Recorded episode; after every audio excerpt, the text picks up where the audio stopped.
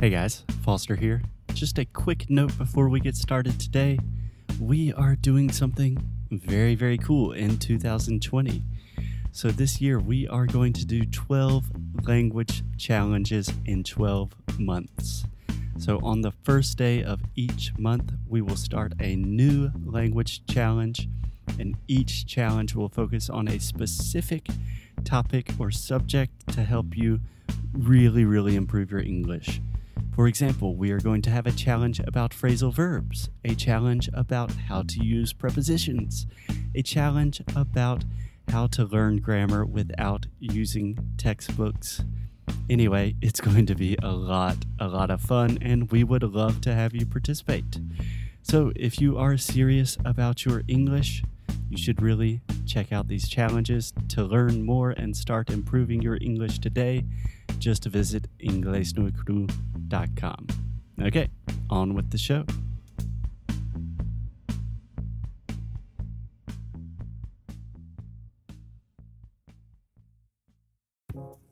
Você já imaginou ter aulas de inglês com um professor nativo da língua inglesa pelo computador ou pelo aplicativo? E também, já imaginou que você finalmente vai estar deixando a vergonha de lado? Pois é, agora é a hora, minha gente. Vá lá no Cambly.com ou no aplicativo do Cambly, coloca o nosso código Inglês de Necro Podcast e ganha uma aula de graça.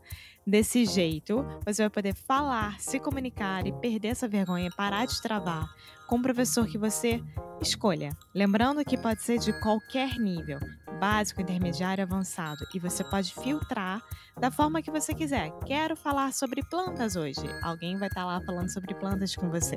Então é maravilhoso. Não se esqueça, inglês no Micro Podcast, lá no aplicativo do Cambly ou no site.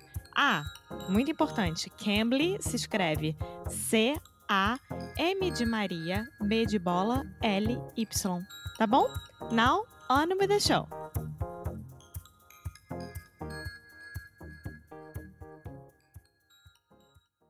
Hello, guys. Hello, hello. Welcome to another installation of Ask Me Anything. This is the part of Sound School where we answer your questions. And today we have a really good question, so I brought Alexia in for some backup. so, Alexia, do you want to read the question for today? Who's it from? What are they talking about? Okay, this one is from Douglas. Hey, Hi, Douglas. Douglas. I thought this was this question was one of the best ones. Uh, there's no such thing as a bad question. No, no, no, no. Let's hear it. But this one will help a lot of people because I'm pretty sure that a lot of people who are listening to us right now think the same. So Okay. he says, I'm a very introvert person. For me, even speaking Portuguese with people that I do not know well is a challenge. I usually get nervous and anxious about it. Speaking in English would be even harder. How can I improve my speaking skills being introvert? Is it possible? Yes, it is. But yeah, I, I can understand why it's so hard. Yeah, that's a great question. So, just two things to start, Douglas. First, yes, it's absolutely possible. And I can say that from experience because I am extremely, extremely introverted. I'm naturally very shy. I'm I am as well. Yeah, I think I am more than you, It depends on the situation. For sure. But yes, it's possible. Secondly, I would say, just a quick correction you want to say, I'm an extremely introverted person. So, you could say, I'm an introvert, but if you were going to include the word person, then you are making introvert into an adjective and you would say introverted. Okay. I Yeah. didn't know that as well. Thank you. Yeah, you're welcome. That's my job. So, do you want me to start? yeah, go ahead. Okay, so essentially what he's asking is he gets very shy and nervous talking to other people, even in Portuguese. So, how is he going to accomplish this in English? Mm-hmm. Is that what you understood as well? Mm-hmm. I think the first place I would start is even Douglas mentioned this that he's shy about people he doesn't know. So, for example, I'm very introverted in big groups or with people I don't know well But if I'm in a small group with friends, I'm not that introverted. You know, I can talk, I can have conversations. So the situation is very, very important to me. So what you're saying here is that if Douglas starts with small group of people, Yeah. he would start to getting used to it and with the English situation as well and he will he would feel more confident. Yeah. So the way I would approach this is you want to create a place for you to practice and train your English that truly is a safe space, an environment in which he feels very, very comfortable. So imagine if you are working with a language teacher or a language tutor. First, you can always imagine this is on the internet and this person does not actually know me. And if it's not going well and I get really anxious, you can always just exit, click X. I've done that before. There's no problem at all. I've never done it. Yeah. That's interesting. I have a language class and it's not going well, I have no shame in just But you as a student. as a student, not as a teacher. No, I've never done that as a teacher. No.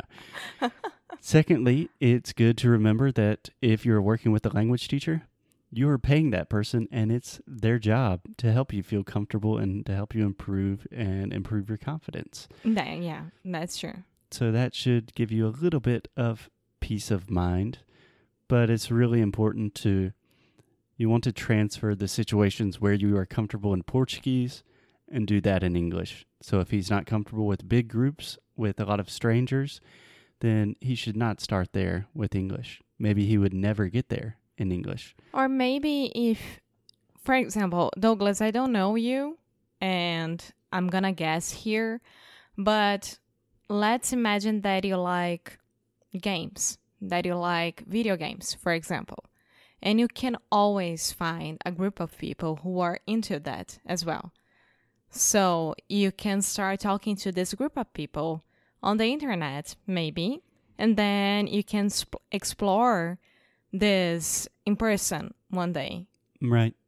Yeah. And I don't know, maybe this works because you know that you know already that you all have something in common, common, Common. Yeah. common to talk about. So this is already a little bit more relaxing for you. Yeah, I think that's great advice in general. In English, you don't want to talk about things that you would not want to talk about in Portuguese. So that definitely makes things a lot more relaxed and comfortable.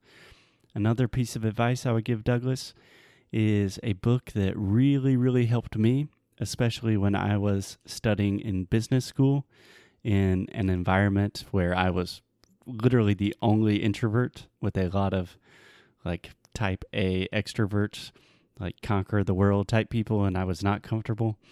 And I read a book by Susan Cain called The Power of Introverts or The Power of Quiet. No, it's called Quiet, The Power of Introverts, I believe.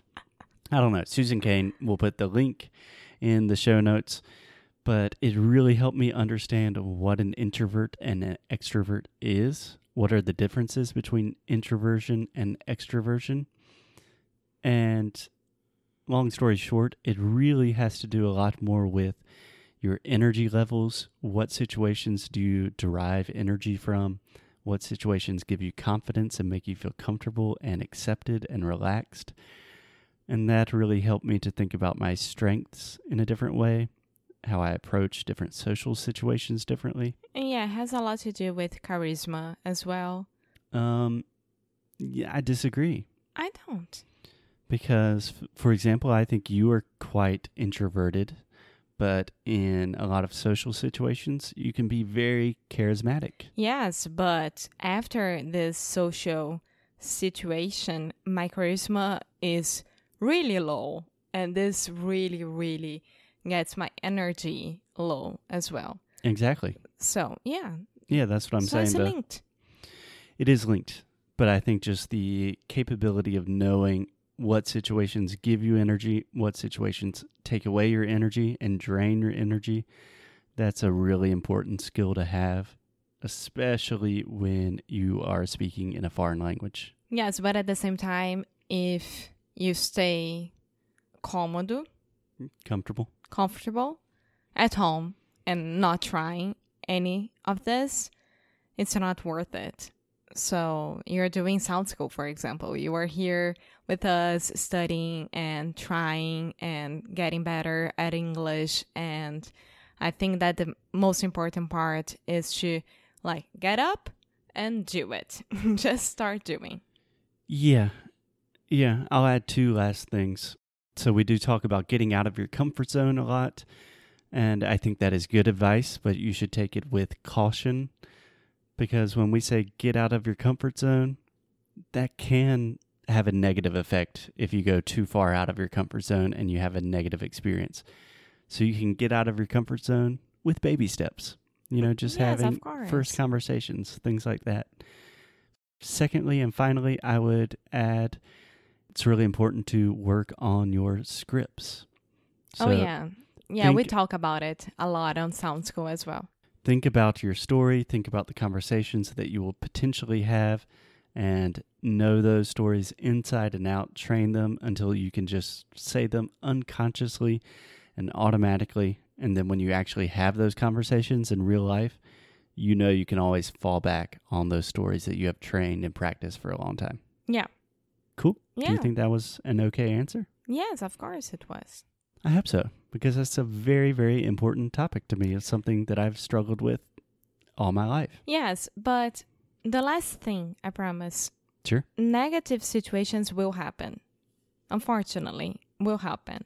And maybe your English is not that good that day, maybe you're not feeling quite well that day, and you have to socialize, for example, and you had to go somewhere and talk to people in English or in Portuguese. Yeah. But at the same time, is when you can prove to yourself that you are there, you're trying, and even though it's not your perfect you and mindset, you can do it. So negative situations can teach you a lot as well. Yes, they are inevitable. They will happen. They're going to happen. And I was even telling one of our students this today. The most important thing is really to trust in the process and not focus on results. Because if you want to have a fluent conversation today and it doesn't go that well, that can really bring down your motivation, your dedication. But if you trust that, okay, this is just part of the process, I'm going to say stupid things sometimes, I'm going to make mistakes, then you can really see it as an opportunity and not really a negative thing. Yeah, that's right. Okay. Cool. Yeah. Great question, Douglas. Keep up the good fight. Lose well. That's all part of the game. Really appreciate your question. Anything else, Alexia? No, I'm fine. Just go and do it. Awesome. Thanks a lot. We will talk to you guys soon. Bye. Bye bye. Oi, pessoal! Muito obrigada por ter escutado mais um episódio do Inglês de Micro Rádio. A gente fica muito, muito feliz quando vocês estão aqui conosco. E você que quer continuar recebendo novidades e recebendo recursos grátis, vai lá no nosso site e você vai encontrar tudo isso. Além disso, você vai saber quando que Sound School vai abrir para se tornar nosso aluno do melhor curso de inglês online que existe nesse mundão. Então é isso. Muito obrigada de novo por fazer parte da família Inglês de Micro Rádio e te espero no próximo episódio.